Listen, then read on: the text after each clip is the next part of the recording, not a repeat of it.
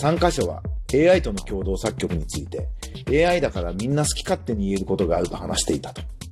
人間同士だといまいち作品と面を向かって批判することがはばかられるみたいな、こうすごい。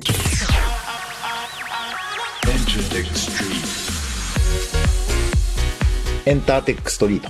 音楽プロデューサー、そしてエンターテックエヴァンジェリストの山口のりかずです。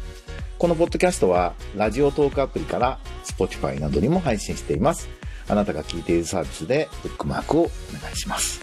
今とこれからのエンターテインメントテクノロジーのホットトピックスについて一緒に考えていくこのプログラム。最近のニュースを紹介しながら僕なりに解説していきたいと思います。10分ちょっとの短い時間ですが、どうぞお付き合いください。えー、まず今日は AI と創作クリエイティブに関するニュースが2つありましたので紹介したいと思います。どちらも IT メディアからの紹介になります。AI はイケてるファッションを作れるかダサい玉の汚名返上埼玉市と NEC の挑戦というニュースです。えー、NEC が開発した AI、NEC The Wise がかっこいいと判定したトップスとボトムの画像をもとに、本物の服を仕立てたものを埼玉市で開催されている埼玉国際芸術祭2020で、えー、埼玉コレクションとして展示されたというニュースです。これはまず AI の学習用に男女問わず幅広い世代のコーディネートの画像を収集し、SNS で募集し、衣料品大手で埼玉市に本社を構える埼玉本社なんだ。島村からも提供を受けたとのことで、で、その次に画像を生成する AI と画像を評価する AI を敵対させて自然な画像を生成する GAN っていう仕組みを使って、架空のトップスとボトムスの画像を大量に作ったと。そして、服飾専門家やファッションデザイナー7人が、これとは別のコーディネート画像を見て、それぞれがかっこいいと思う基準で一つずつ点数化して、そのデータとディープラーニングによって読み込まれた画像データの傾向を学習し、分類の精度を高める技術を組み合わせて GAN で生成された画像からかっこいい画像を判定。その結果をもとにトップスとボトムスを4着ずつ制作し、埼玉コレクションが出来上がったと。で、すごい変わったちょっとモードな服の写真がこの IT メディアには出てますので、もし興味のある方はサイトを見ていただければと思うんですけれど、行政と大企業が、ま AI を使ってクリエイティブな方向で活用しようっていう事例なので、ちょっと注目をしました。でもビジネスでは、あの、存在感を持っている AI 人工知能なんですけども、クリエイティブ、ものを作るとか、創造の分野での活用はまだまだこれからだなと思います。で、ファッションデザインって、こう、デザイナーの独自性、創造性みたいなものがすごく期待される分野で、しかも、いけてる。かっこいいかどうかっていうね、非常に定量化しにくい価値観に挑戦しているというところに興味深いなと思いました。そもそも AI について考えたり、AI を活用していくってことは、人間とは何年か、人間が普段やってることについて考える機会につながるんですよね。簡単に特に定量化できない人間の持つ感覚だとか、感情みたいなものを掘り下げていくことがあって、えー、イケてるファッションっていうのも、人間は何を持っていけてると感じているのかっていうことを、AI と共有して服を作らせるっていうね、その過程で手に入る知見みたいなものは、ファッションのクリエイティビティ自体を成長させるヒントがありそうだなと思いました。ただ、えっ、ー、と、同時にこのやり方って非常にプロダクトアウト。作りたいものを作っているっていうやり方で、えー、市場のニーズを組み上げるみたいなこと、収益性みたいなところは非常に軽視されているやり方ではあります。なんで、AI が学んで膨大なデータを消化して作るイケてるファッションってものを、これを消費者に魅力的に見せるにはどうすればよいのかっていうのはまた別の観点が必要で、おそらくなんかこう、物語みたいなものをユーザーと共有する必要があると思うんですよね。あの、最近いろんなところで、あの、海外のカンファレンスなんか特にそうなんですけど、ストーリーテリングが重要ですってことが語れるように、ことが多くなっているんですけれど、これって、あの、人工知能が流星しているからこそ、要するに膨大なビッグデータを、膨大なデータを処理して何か答えを導き出すことができるようになったからこそ、そのストーリーテリング、物語っていうのが大事になってきてるんじゃないかなというふうに個人的には思っています。そしてもう一つ、音楽に関しても AI 活用のニュースがありました。AI と一緒に創作すれば作品が良くなる。でも褒められるのは人間だけという AI の悲哀もっていうタイトルなんですけど、東京都市大学が人工知能が作った曲を音大の学生が手直しすることで人間にとって心地よい楽曲を制作することができたと発表したというニュースです。AI が人間の創作意欲を引き上げる効果も確認したってことで、一般の人も AI を使った作曲できるような研究をしていこうと。専属学園大学とシンガーソングライターの協力を得て、AI を混ぜて新しい楽曲を作る実験をしたということで、音大生がある状況を思い浮かべ、それに合う楽曲を2、3曲選び、それらを AI が混合して作曲。感情を持たない AI は評価を気にせず既存の楽曲を元に作曲できるが、すべて AI に任せた場合は、やっぱり評価が低い、ミュージシャンから評価が低い、いまいちの曲がたくさん作られてしまうと。AI が作った曲を学生が音楽理論に基づいて修正することで、人の感性に訴える曲も作ることができたと。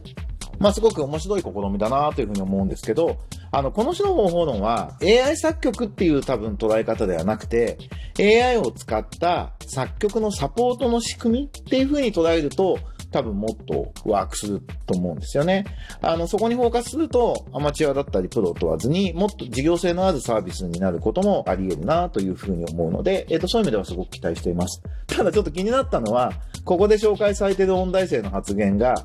3箇所は AI との共同作曲について、AI だからみんな好き勝手に言えることがあると話していたと。人間同士だといまいち作品と面を向かって批判することがはばかられるみたいな、こうすごい悪い意味で日本人っぽいことが書いてあって、あの作曲一緒にする、クリエイティブ一緒にやるんだったら、人間同士に対しても言うべきことが言えるようにならないと、音楽家としてというかクリエイターとしてダメなんですよね。僕があの、コーライティングを提唱していく中で、自分がやってる山口ゼミなんかでも、口酸っぱくして言ってるんですけど、空気を読むなと。言うべきことは言うっていう、このコーライティングのマインドを、この専属音大の学生さんにも身につけさせてあげたいなと、この記事を読んで思いました。えっ、と、海外のニュースを2つ、1つブルームバーグ、デジタル決済のアメリカ、スクエアが事業多角化の一環として、音楽配信サービス、タイダルの買収に向けて交渉しているっていうニュースで、結構びっくりしました。タイダルっていうのは、アメリカの有名な JG が創業者の一人ってことで注目されてる配信サービスなんですけど、それを決済サービスのスクエアが買うってことでどういうことなんだろうと。ちょっと、スクエアはコメントを控えた、タイダルはコメント要請に応じなかったって、要するに何も教えてくれなかったらしいんで、推測記事なのかもしれないですが、すごい知りたいです。なぜそんなことになってるのか、興味深いので、引き続き追いかけていきたいなというふうに思います。